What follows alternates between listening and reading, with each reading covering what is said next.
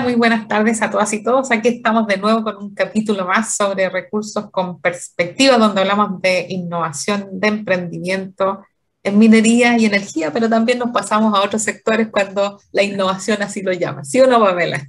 Así es, nos metemos en todas las áreas. ¿Cómo estás, Pamela? Muy bien, gracias, Nancy. Qué bueno. Oye, eh, este es un temazo el que vamos a hablar hoy día, porque claramente eh, uno, uno, esperaría que con todo lo que está pasando y con todas las nuevas tecnologías las empresas se animen a innovar. Eh, y hay un ranking que se hace en Chile todos los años que se llama el ranking de, de las empresas creativas e innovadoras o de la creatividad y la innovación en las empresas. y salió el resultado hace poco, hace un par de semanas, eh, y vamos a ver cómo está avanzando Chile en materia de, de, innovación y cómo están avanzando las empresas, dónde tenemos las principales brechas. Eh, es bien interesante viendo cómo la cultura está cambiando.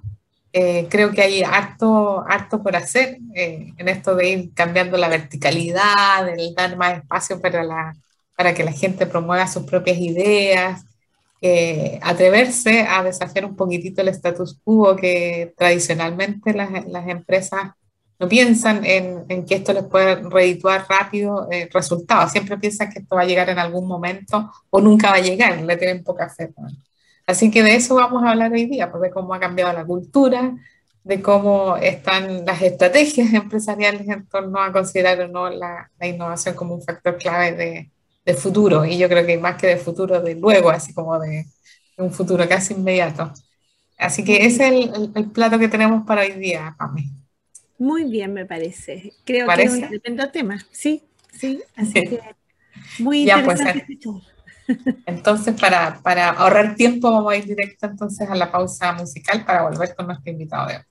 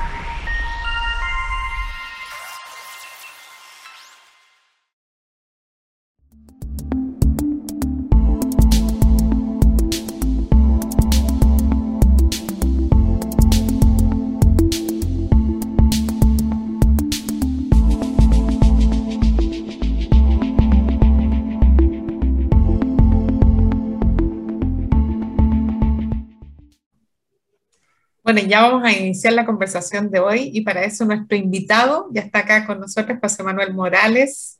Él es CEO y cofundador de Brinca. José Manuel, ¿cómo estás? Hola Nancy, hola Pamela, muy bien, muchas gracias por la invitación. Bueno, conversábamos en la, en la cortina de entrada eh, respecto de este ranking de innovación y queríamos saber cómo está Chile. Primero, obviamente, hablemos del ranking, de, cómo, de cuáles son las dimensiones que evalúa eh, y cómo nos ha ido, cómo han ido, han ido avanzando las empresas, si te parece. Súper. Eh, bueno, primero como, como, como detalle, el, el, ranking tiene ya, lo venimos realizando el año 2013, brinca en conjunto con, con la Universidad del Desarrollo. Entonces, bastante interesante porque te puede dar una perspectiva ya también como comparada. Estamos hablando cuando esto partió, eh, inicios del, del, de, de, esta década, ¿cierto? Los temas de innovación están recién partiendo en las agendas corporativas. ¿Se acuerdan cuando se creó el, Consejo Nacional eh, de Innovación y Competitividad? Las empresas empezaron a decir, ¿usted qué es esto? Empezaron a venir, digamos, gente de, de Stanford, del D-Lab, del mundo del Design Thinking. Nancy se ríe porque vivió toda esa ola también completa. Y bueno, ha pasado tiempo. Eh, las empresas, digamos, eh, han, han, ido, han ido trabajando estos temas. Eh, con todos los aprendizajes que eso genera y uno ya puede tener como una perspectiva, digamos, de, de, conjunto, una perspectiva, eh, digamos, de tiempo de esto. Entonces yo creo que hay cosas súper interesantes. Un segundo que... Mica, eh, pero para comentarle un poco qué cosas estamos viendo hoy día nosotros. eh, la cultura de innovación en general ha ido aumentando en, en, las empresas chilenas, eh, bastante les diría, eh, sobre todo en dimensiones que tienen que ver con las aperturas. aperturas, por un lado, hacia las nuevas ideas de los colaboradores. Cuando partimos este, este trabajo, como les decía, había empresas que, que decían, ¿qué es esto de estar escuchando ideas, cierto? Si la idea es tan clara, el tema es solo ejecutarla. Y hoy día es raro encontrar un, un, CEO, un gerente que diga la idea está tan clara, hay que ejecutarla. Yo creo que la, la incertidumbre nos no ha llevado. Y yo creo que también eso ha, aumentado mucho el tema de eh, la apertura externa, como las empresas van viendo, digamos, apertura a trabajar ahora. Están muy de moda los unicornios, ¿cierto? Entonces las empresas están mucho más entusiasmadas trabajar con startups, con universidades, con los hubs tecnológicos que se han creado, con los centros de pilotaje en minería, construcción. Como hoy día hay un ecosistema que hace 10 años no había eh, y, y, hay una mayor apertura. Hay cosas también interesantes que van pasando, por ejemplo, bueno, se atraviesa, ¿cierto?, esta, esta pandemia eh, con sus cosas buenas, sus cosas malas, ¿cierto? Eh, y cómo también han aumentado los niveles de autonomía, por ejemplo. Sobre todo en los últimos años nos, nos, damos cuenta de que todo lo que es el, el, control, Chile, bueno, los liderazgos en general son muy, muy controladores, y ahí vemos que, que han habido algunos avances bien interesantes que, que, han ido aumentando. Entonces, como desde el lado positivo, ¿cierto? ¿Qué cambios veo? Se van potenciando las culturas más creativas, más innovadoras, de a poco. Eh, todavía la mayoría todavía está en un estado más de cultura de aprendizaje probablemente, pero traccionantes como lo que son la apertura interna hacia la idea, la apertura externa hacia las oportunidades y la mayor autonomía son como eje interesante a observar. Yo tengo una pregunta, José Manuel, eh, que creo que es súper importante de resolver para mí. Eh, fíjate que siempre cuando se habla de la inversión de ciencia y tecnología para aumentar la competitividad de Chile y, por cierto, en temas de innovación, eh, se habla, eh, se desconoce mucho, se conocen mucho los mismos índices de siempre, el ranking de competitividad, ¿no es cierto? La cantidad de publicaciones, la cantidad de científicos, los índices que siempre estamos ahí nomás, y, pero no logran convencer ni logran mostrar lo que está pasando en la industria con respecto a la innovación. ¿Cuáles son aquellos dos, tres gráficos o eh, índices o data que podemos usar para demostrar cómo ha evolucionado la industria chilena en términos de, de, inversión de ciencia y tecnología para hacer innovación o de la absorción, ¿no es cierto?, de ciencia y tecnología para poder hacer innovación. Mira, eh, es una muy buena pregunta. Eh, entonces, existen distintas mediciones, digamos, hoy día de, innovación. El, el, ranking más famoso, el, el, el, Global Innovation Index, que hace WIPO, ¿cierto?, todos los años. Eh, también está la, la, encuesta del Ministerio de Economía. Eh, nosotros, nuestro diagnóstico, nuestro ranking eh, profundiza más en temas de cultura, pero igual hace, digamos, catastro de, de, de, lo que es inversión e innovación. Y, y lo más triste de todo es que, ya sea el ranking A, el ranking B o el ranking C, la inversión en investigación y desarrollo e innovación es bajísima. Hoy día, no sé, una, una empresa, Volkswagen, por ejemplo. Volkswagen, que es una empresa innovadora, ¿cierto? Eh, la, industria automotriz alemana, tampoco es la más innovadora del mundo, en ningún caso. Pero si tú miras Volkswagen, ¿cuánto invierte en, en, en, en I D? El 5% de sus ventas. Eh, ¿Cuánto invierte, por ejemplo, un Amazon? Un 12% de sus ventas. ¿Cuánto invierte, no sé, ya un Facebook? Un 20% de sus ventas. Son como, claro, números potentes. Acá en Chile, la inversión en I+.D., Codelco, que probablemente tiene que ser la empresa que, que más invierte hoy día en, en, investigación y desarrollo, con todo lo que es la, la, la, innovación en proceso, pero, pero no creo que, que, llegue al 1% de sus ventas, eh, o, pueda andar por ahí. Estamos hablando de la, de la que más invierte, ya no, no, eh, que nombrar a Codelco, Codelco eh, un ejemplo, digamos, a seguir en, en investigación y desarrollo. Entonces, tú lo vas viendo de que, de que va más allá de la, de la, de la métrica, ¿no? no es que tengamos que cambiar el telescopio, ir viendo. Lamentablemente todos los resultados que, que se están dando es que la, la, inversión que se hace en I+.D. es muy baja. Y si tú lo llevas a PIB, ¿cierto? Como, como a nivel de economía, el, el típico ya no me acuerdo cuánto es, pero 0,4, 0,45. 0,34. 0,34, sí. Ah. Entonces, pero, es que, pero perdona, el 0,34 está sacado principalmente por los aportes públicos. Claro. Pero yo, yo considero que eh, no hay una forma muy certera de, poder conocer hoy día cuánto realmente está invirtiendo una empresa en investigación y desarrollo, o más en desarrollo y, e innovación, ¿no? Porque ¿dónde lo declaras tú?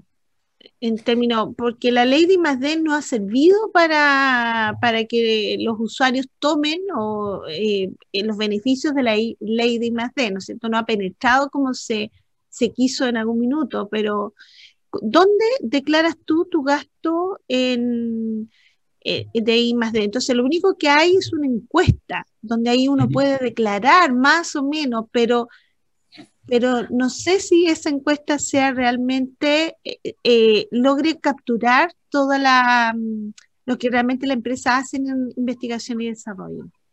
Ah. Obviamente las encuestas tienen, tienen sesgo. ahora, la encuesta del Ministerio de Economía hay que responder de forma obligatoria, la, la empresa no es, no optativo, pero claro, también hay un tema de, capacitación. La encuesta al final la responde en la área de administración y finanzas en conjunto con, con los departamentos de, de, mm. innovación, investigación y desarrollo cuando, cuando existen. Puede que se esté subreportando algunas cosas, efectivamente, y probablemente no todos los gerentes de innovación y no todos los gerentes de administración y finanzas son expertos en el manual de Frascati. Ya, y tú puedes decir, oye, mm. efectivamente pueden haber gastos que estamos ocupando para hacer pruebas, digamos, validaciones tecnológicas y, y, que no son parte de. Pero aún mm. así, lo que yo he visto de la, de la investigación y todo, el, el, principal déficit no es que haya una, un, subreporte de, de, lo que es la medición, sino que efectivamente la, la inversión sigue siendo muy baja. Mm. Dentro de la, de la, del ranking de ustedes hay una parte donde se analiza eh, la, la, parte de culturas creativas e innovadoras. Hay una evolución sobre las culturas del aprendizaje, esta cultura de la eficiencia y la cultura eh, innovadora, y que ha ido creciendo en el último tiempo, entre el 2014 y el 2021, veía por ahí, eh, ha ido creciendo harto la cultura más innovadora. ¿Hay sectores que están más avanzados que otros? Pareciera ser que los sectores de servicio, ¿no? Sí, sí, una, una súper buena pregunta. Eh, pasa con los sectores de, de servicio, de, que efectivamente, a ver, voy a repetir al revés, la, innovación, ¿cierto? Hay, muchas formas de, entrar y, una de las formas que yo creo que, es más clara y que viene con todo el mundo de la, de las metodologías del design thinking y todo lo que se ha ido desplegando es cómo uno pone el cliente, el usuario al centro. ¿Cierto? Eh, oye, no, es que voy a desarrollar yo productos porque me gustan mis productos o voy a validar tecnologías porque interesante a ver qué pasa si valido esta tecnología, sino tengo un cliente, tengo un usuario, tiene, digamos, necesidades, necesidades eh, satisfechas, necesidades insatisfechas, necesidades actuales, potenciales, puede tener necesidades Steve Jobs decía, la gente no sabe qué es lo que quiere. Entonces, esa capacidad de que uno tiene que, observar al, cliente. Yo siento que el, sector servicio tiene una relación más clara, más, más, permanente con el cliente, que hay veces que el que tiene el sector más industrial, de que tú eres parte de una cadena de valor, ¿cierto? De, de todo el supply chain, pero muchas veces tú participas en una actividad sin saber quién va a ser el usuario final. ¿cierto? Eh, qué sé yo, si yo trabajo en la industria de los alambres, ¿cierto? Yo trabajo y produzco mi alambre y eventualmente esto sale en un barco y alguien lo ocupará. Eh, cuando mucho sé que va a haber un retail, ¿cierto? Y que va a vender mis servicios, pero, pero el usuario final, ¿quién es, ¿cierto? Entonces yo, yo siento que el sector de servicios tiene una ventaja interesante de conocer mejor a su cliente. También ha pasado mucho de que, de que por ejemplo, el sector financiero, el, el sector financiero, una industria muy, muy, muy regulada, entonces uno dice, bueno, ¿qué van a poder innovar ellos? Pero la innovación la han llevado a temas más de customer experience, temas de innovación en servicio, eh, temas también ahora que está muy de moda, los, temas de omnicanalidad. Entonces, y esos temas eh, uno puede hacer también de alguna forma más abierta todo lo que es la fuerza venta, por ejemplo. Y tú puedes capacitar en innovación a todo lo que es la fuerza venta para estar más atento a las necesidades de los clientes, para empatizar mejor. Entonces, por, la cercanía al cliente, te diría yo, Nancy, se ha dado de que esta industria han podido ir consolidando una, una industria, una cultura, perdón, más creativa, innovadora versus, no sé, la, la, industria de la construcción, por ejemplo, o la industria minera, de que quizá el, el usuario, el cliente, pueda parecer un poco más lejano. Claro, pero también, y, y, aquí vinculando con la, con la, pregunta que hacía Pamela en relación al, al gasto en, en I D o la inversión, para, porque así debería ser el concepto, la inversión en I D. Sí, sí, eh, y la innovación tal vez nos quedamos de repente en la innovación de procesos, pero tampoco en la de productos para el sector industrial, o sea, para la minería, para la construcción, y uno ve que ya hay tecnología suficiente o, harta tecnología que se puede ir aplicando.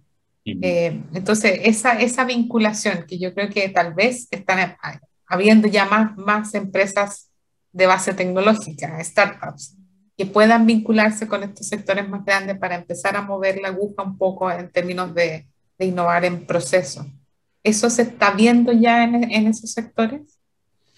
Yo creo que la, innovación en producto es súper interesante. Eh, es como la, la, la, entrada más clásica a la innovación, ¿no? Eh, esto de, de, lanzamiento del nuevo producto, con los time to market, ¿cierto? Los, los fans, incluso el design thinking, lo que hablábamos. La verdad es que tiene una aplicabilidad mucho mejor en, innovación en productos que, que, innovación en procesos, aun cuando se puedan hacer eh, adaptaciones. Eh, si uno va, por ejemplo, y uno lo ve en, la industria del consumo masivo, que siempre ha sido muy fuerte, digamos, en, en innovación en productos, ¿cierto?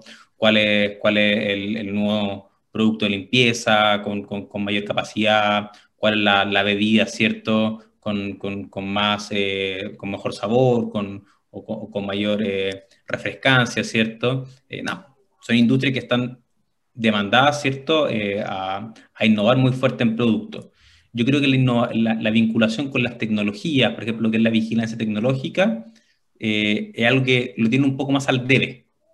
Eh, hay veces de que la innovación en producto te genera esta euforia, tengo que estar sacando un nuevo producto y tengo que estar sacando un nuevo producto y estar actualizando al final mi, mi, portafolio de productos, eh, mi, mi, SKU, ¿cierto? Cada sacan más, pero, pero bueno, se hace mucho más y creo que está bien en relación al, al lo hablamos antes, a observar al cliente, a tener cuenta, su, su, consumo, las, las, tendencias, por ejemplo, ¿no? que ahora viene la alimentación saludable, que es importante, que ahora viene, digamos, la, la sostenibilidad, que es importante, pero claro, buenas vigilancias tecnológicas, identificar, hoy esta tecnología me permitiría apalancar cierto producto, lo veo, lo veo, lo veo menos claro. Y las empresas que sí están más interesadas en eso, que probablemente sean más, más industrial o más tecnológica, se le para otra patita oh, está esta tecnología, el Digital Twin, por ejemplo. Ya, perfecto, ahora vamos a simular todos nuestros procesos productivos con Digital Twin y qué buena esta tecnología y lo vamos a hacer.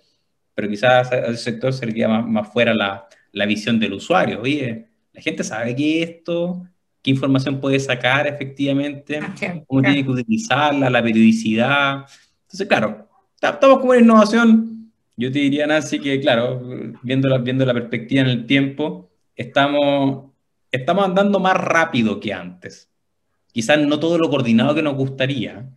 Quizás hay una empresa que le resultó algo y ese algo lo repiten, lo repiten, lo repiten, lo repiten y dicen, pero, pero, pero ¿cómo vamos agregando de lo otro también? Ah. Entonces esto es como en la bicicleta cuando uno parte que, quizás va un poco más con, ese, con ese vaivén peligroso, decís, se va a caer, se va a caer.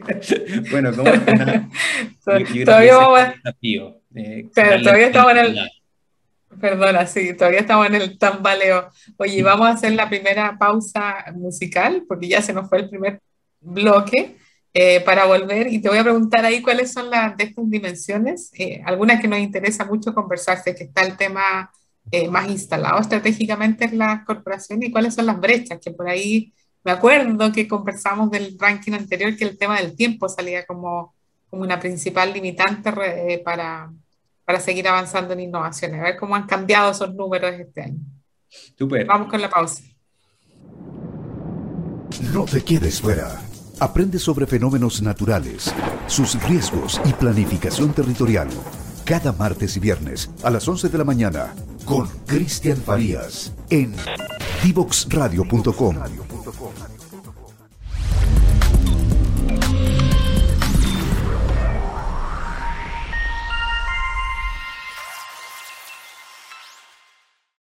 No te quedes fuera. Conversaciones de futuro para Latinoamérica. Latinoamérica. Cada martes y jueves a las 9 de la mañana en LATAM 2050 con Ángel Morales. Somos divoxradio.com.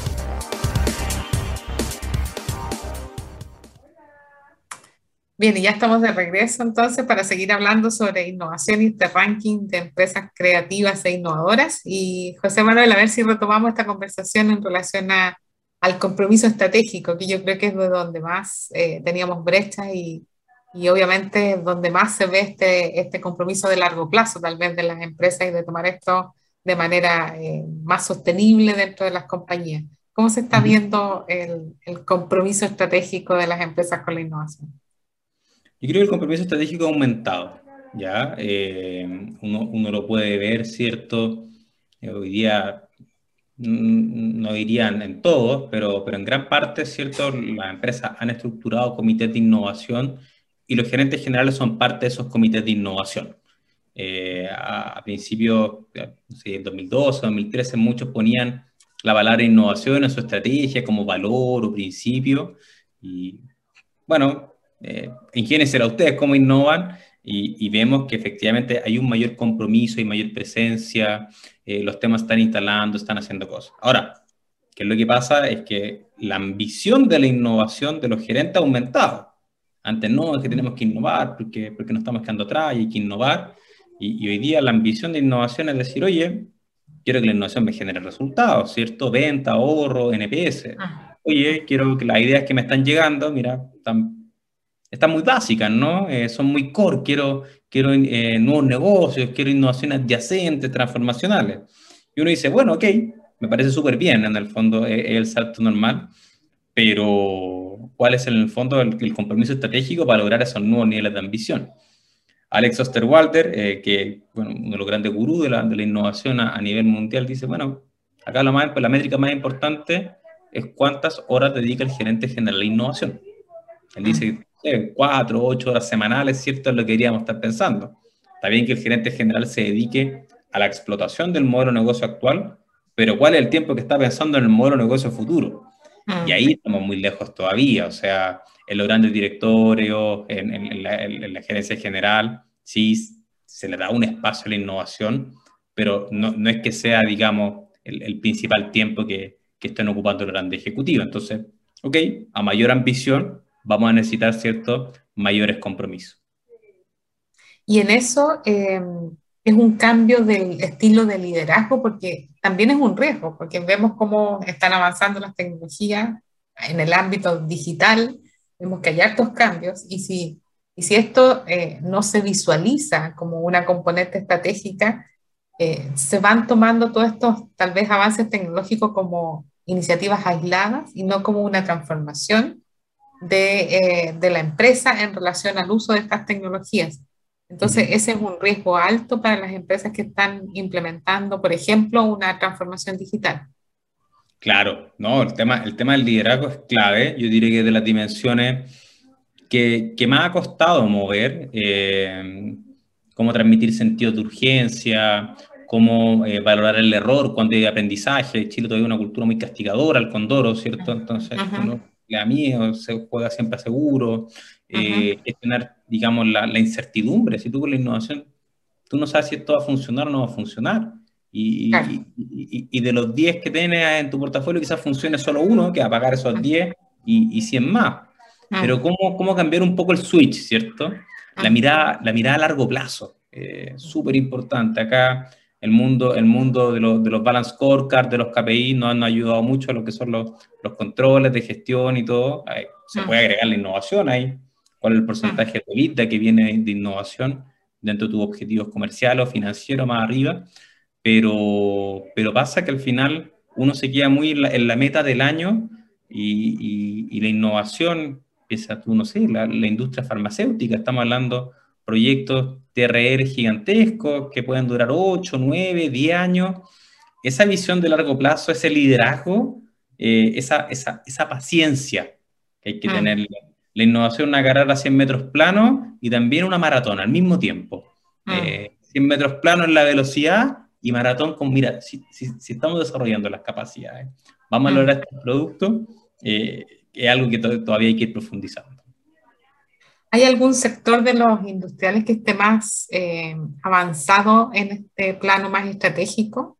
Porque, por ejemplo, uno mira el sector energético y pareciera ser que en energía esto está cambiando. O sea, yo creo que las empresas ya no se ven como, como conservadoras en términos de estas son las tecnologías que tenemos, estas son nuestras plantas y poco o nada incluso eh, incorporaban de innovación. Pero ahora como el, la demanda hacia energías renovables está eh, presionando este sector.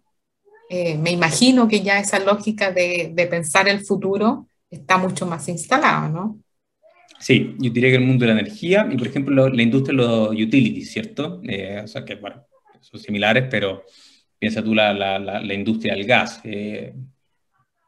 esto va a cambiar completamente, o sea, en, 10, 15 años más las fuentes de energía van a ser distintas. Yo creo que la industria de los utilities tiene, tiene la ventaja de que es una industria más competitiva y menos regulada que la industria de la energía, que tiende, digamos, a monopolios naturales. Y cada vez que hay competencia, te ayuda a la innovación, por cierto, hay, hay una presentación más, más inmediata. Yo veo, por ejemplo, como las empresas como, como, como Gasco, como Litigas, eh, como Metrogas, han están desarrollando estrategias desde Corporate Venture Capital para, para, ir pensando modelos de negocio de futuro, de conversión, por ejemplo, ligado al mundo de la minería, de cómo pueden ir convirtiendo eh, las fuentes de energía a sus camiones. Eh, ahí, ahí hay un mundo súper, súper interesante y probablemente tienes toda la razón de, de que esta industria más desafiada en su modelo de negocio, oye, esto va a cambiar completamente Ah. Eh, que no te pase efectivamente lo que le pasó a Blockbuster, pero es for real, ¿cierto? O sea, eh, es cuestión de años. Eh, tienen, tienen un compromiso estratégico o un sentido de urgencia mayor a, innovar. Ah. ¿Y ese sentido de urgencia se vio en el ranking o por qué, por qué están innovando las empresas que innovan ahora? ¿Cuál es el, principal motor? La, la, gran mayoría de las empresas todavía, digamos, con, con, con el foco más de innovación core o, innovación incremental, ¿cierto? El principal foco hoy día las empresas están innovando por eficiencia productiva, ¿ya? Mm.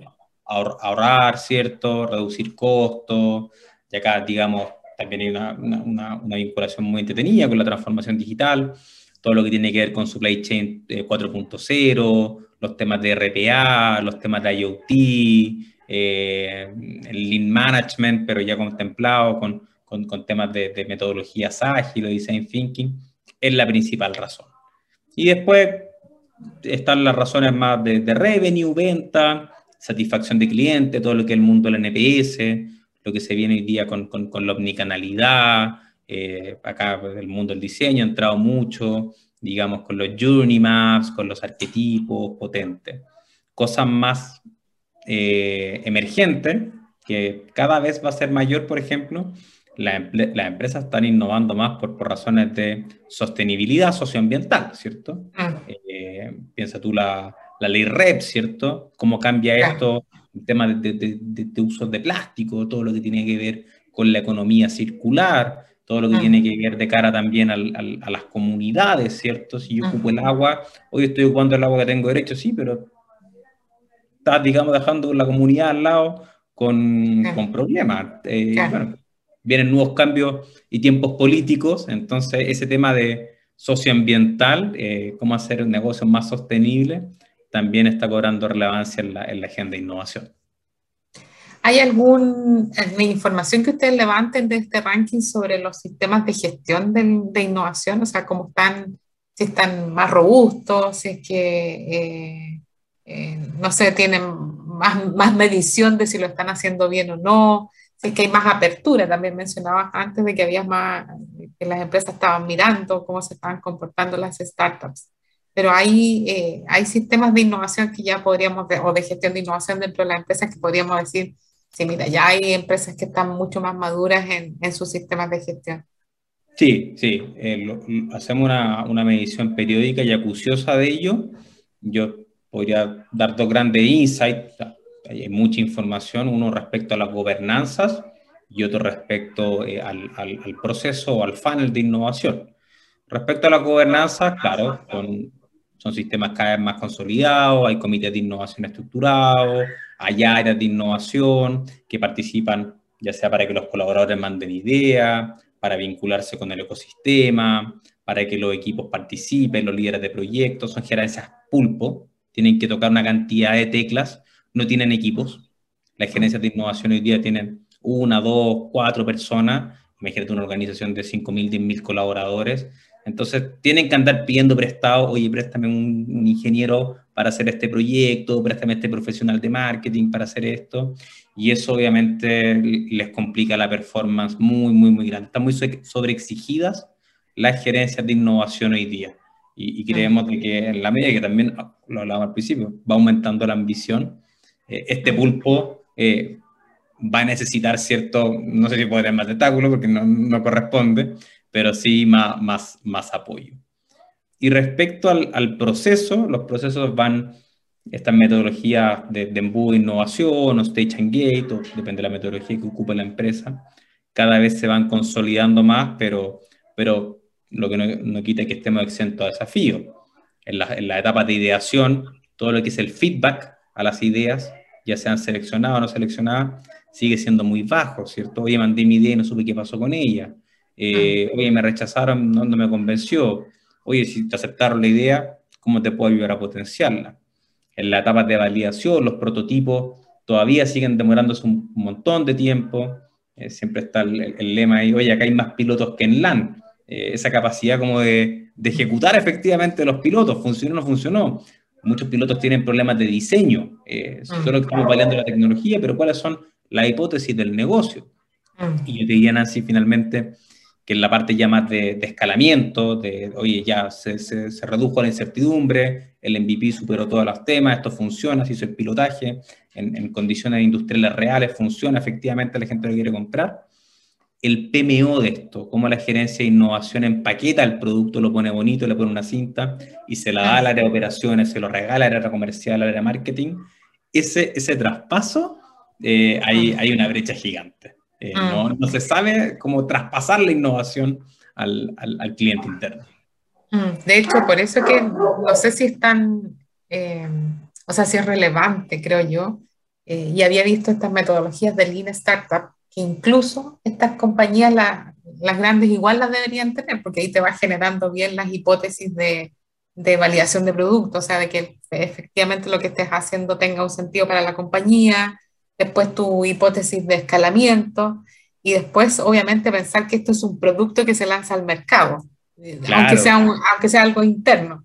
Eh, y si tú tienes más una, un área tan chica como la, las que mencionas, finalmente son, son más áreas administrativas, de soporte a, y no son áreas que tengan como eh, que tengan bien internalizado lo que es gestionar una, una innovación, o sea, de, de, ir sacando, como tú bien dices, estas hipótesis, de tener los recursos y de pensar como emprendedor tal vez dentro de, de ese tipo de, de, estructuras, ¿o no? Sería como claro, conveniente. El, startup que, que, mencionas tú, Eric Ries, decía, lo peor de la innovación es desarrollar un proyecto, un producto tecnológicamente perfecto que nadie quiera comprar.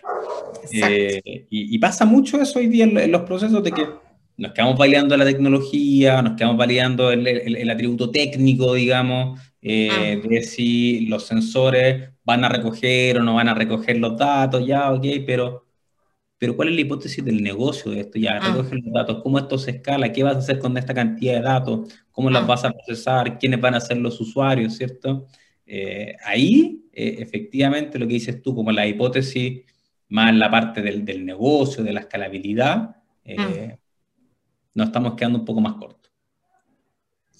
Buenísimo. Eh, y yo creo que ya nos queda poco tiempo, a ver si vamos cerrando con, con nos mencionan las empresas que ganaron para, para, ver cómo estuvo el ranking este año y cuáles fueron las empresas que estuvieron dentro de las 10, ya son, son 10 lugares que dan, cuál es el perfil de las empresas, quién ganó el ranking, hablemos un poquitito de ellas, ¿por qué, por qué crees tú que, que realmente salieron eh, en este top, en el ranking de, en el que hacen ustedes, este ranking C3? Súper, mira, eh, nosotros damos premios por, cultura de innovación y por iniciativas especiales. Voy a comentar los top 3 de, cultura e innovación. Eh, el tercer lugar este, este año fue eh, Terminal Puerto Rica, una empresa súper interesante eh, del, grupo, del grupo Ultramar. todo lo que han desarrollado ellos de una cultura muy participativa, muy cercana, muy ágil y con capacidades de, de, de, tecnología, ¿cierto? Desde contar con un laboratorio de, impresiones 3D interna, desarrollar su sistema de gestión de proyectos internos, de poder cambiar un sistema operativo completamente con alto engagement, yo diría que es lo que más los distingue. Su, su frase, innovando en la frontera, lo encuentro extraordinaria buena, porque está en la frontera en Arica y también está innovando en la, en la frontera del conocimiento, al menos en la, la, frontera industrial. Así que un tremendo referente, sobre todo en una industria que muy B2B, muy, muy difícil, digamos, de moverse, como en la industria portuaria naviera. En segundo lugar, eh, la empresa Santander, Banco Santander acá en, en, Chile, eh, súper potente lo que han hecho ellos, obviamente uno los conoce más desde fuera, con los, con los World Café, pero también han hecho sus Work Ideas internos, eh, los procesos de innovación que, que han generado, cómo están, digamos, vinculándose a agilizar cada vez más sus procesos a través de metodologías ágiles, a través de design sprints y también todo lo que tiene que ver con el mundo fintech, ¿cierto? El mundo, el mundo de las nuevas tecnologías. El mundo financiero está cambiando completamente. Eh, otro banco, no me acuerdo cuál, no sé cuántas sucursales cerró hace, hace, hace poco. Eh, y eso es súper desafiante al final cómo tú combinas los dos mundos. Yo creo que Santander tiene ahí una estrategia digital, le, le, dicen ellos, entre física y digital, que al final va a ser diferenciado. Y el primer lugar, súper potente, eh, Walmart, la vicepresidencia de omnicanalidad eh, y logística. Bueno, Walmart es un referente mundial de, innovación, ¿cierto? Eh, yo creo lo más destacado de, de, Walmart, como el mateísmo de la, de la innovación que han generado, vamos a ser los mejores en omnicanalidad, vamos a innovar en procesos, ese, ese, es nuestro cuento, es lo que nos interesa, y cómo han ido consolidando un sistema de innovación que tiene innovación abierta, que tiene innovación participativa, eh, que han desarrollado un funnel muy potente, con pruebas de concepto inteligentes, cada vez más rápidas, siempre se puede mejorar, con inversión, digamos, para hacer los prototipos potentes, y nada, resultados que se traducen en millones de dólares en ahorro al año. O sea, una empresa que dice, oye, tengo mi cultura, tengo mi proceso, tengo mi estrategia, y eso me genera estos resultados que yo creo que es lo que todas las empresas buscan. Buenísimo. Bueno, ya se nos está acabando el tiempo, pero te quiero hacer una pregunta más. Dale. ¿Cuál sería esta recomendación que les harías a las empresas para mejorar la gestión de innovación? Yo creo que lo decías tú también antes, la pausa, ¿qué pasa con el tiempo? Eh, el tiempo con la pandemia se redujo aún más. ¿ya? Eh, yo creo que a todos nos pasa, eh, nuestro sistema de calendario, que, que vas viendo que te llenas, te llenas, te llenas de reuniones, que has perdido que has perdido, o sea, has ganado tiempo porque ya no, hay que trasladarse todos los días a veces, o, las reuniones son mucho más directas, o, vas más al callo, reuniones de 30 minutos y, te llenas, te llenas, te llenas. Y si te das, te das cuenta, ese tiempo que se nos ha liderado lo hemos dado fundamentalmente al core business, a la operación. Estamos mucho más productivos que hace dos, tres años atrás. Estamos mucho más eficientes que dos, tres años atrás. Pero los espacios de ese tiempo para la pizarra, para dibujar, para que hablemos cinco personas a la vez y, nos peleemos, digamos, pero no, es la mala, sino como ese proceso divergente. Que Desafiar. claro, ¿cierto? Que nos desafiemos muy bien, eh, se ha perdido. Yo creo que es el gran desafío de todas las empresas hoy día que dicen, chuta, pero es que la innovación no avanza y es lenta y los time to market y nos llenamos de proyectos y no sacamos ni uno y todo. Eh, cómo a través de la agilidad, a través de la innovación, a través de formas distinta al líder de proyecto tradicional, sino con, con células o squads dedicados, con más apoyo, con más conexión, con más innovación abierta, le metemos una buena inyección de tiempo y tiempo inteligente, tiempo ah. ágil, para, ah. para acelerar la innovación. Es el cuello de botella. Y las ah. empresas que logren eso son las que han generando resultados. Buenísimo. Oye, muchas gracias. Si quieres nos dices dónde está el ranking, porque parece que el informe está disponible para que lo puedan conocer las personas que nos escuchan. Y con eso estamos terminando. Dale nomás. Súper. Pueden acceder a rankingc3.cl o a Brinca Global, brinca.global, eh, y ahí pueden descargar el, el informe. Le pusimos harto cariño. Hay muchos datos, así que espero que les guste. Buenísimo. Y ahí están obviamente también las recomendaciones. Eh, gracias, José Manuel, y a ver si nos estamos viendo en una próxima eh, entrevista. Eh, y nos vamos nosotros con nuestra última pausa. Gracias, José Manuel. Chao, Nancy, gracias. No te quedes fuera. Conversaciones de cultura, sociedad y personas con Pablo Reyes. Cada lunes y miércoles a las 9 de la mañana en Frecuencia Memética. Somos divoxradio.com.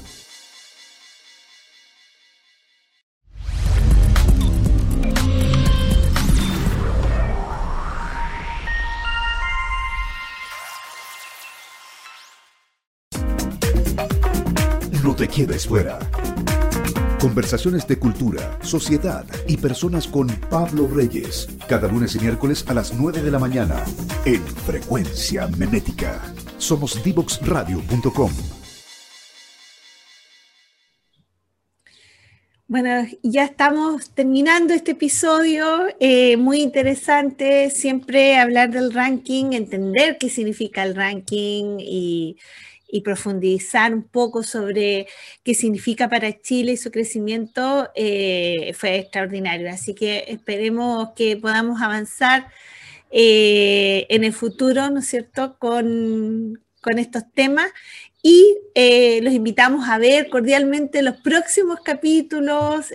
hoy día pueden encontrar todos los episodios como siempre, la página web de la radio, www.divoxradio.com, pero además nos pueden seguir en todas las redes sociales, en Instagram como eh, Divox Radio y también en Facebook, Twitter, eh, bueno, eh, LinkedIn, YouTube, eh, Spotify, y ahí encontrarán todos estos grandes temas. Muchas gracias, Nancy. ¿Qué te pareció este capítulo? ¿Todo bien? Sí, súper bien. Qué bueno es ir viendo estos avances que ya se está eh, incorporando todo esto de la cultura e innovación. Mm. Eh, así que es bueno ver la evolución también, cómo han, han, ido cambiando los distintos tópicos en los cuales tenemos aún brechas y los que han avanzado más. Así, que, bueno, súper bien. Eh, yo creo que va a ser bueno que esto se siga haciendo y que también se dé a conocer al resto de las empresas para ver si más se suman en, en ir teniendo un screening, claro, un, screening más más preciso todavía de, de qué nos falta por avanzar. Así es, sí, los desafíos que faltan aún todavía, ¿no es cierto? Exacto, exacto. Un gustazo haber estado de nuevo con todas y todos y a ver si nos vemos en el próximo capítulo. Un gran abrazo, muchas gracias por seguirnos. Cuídense.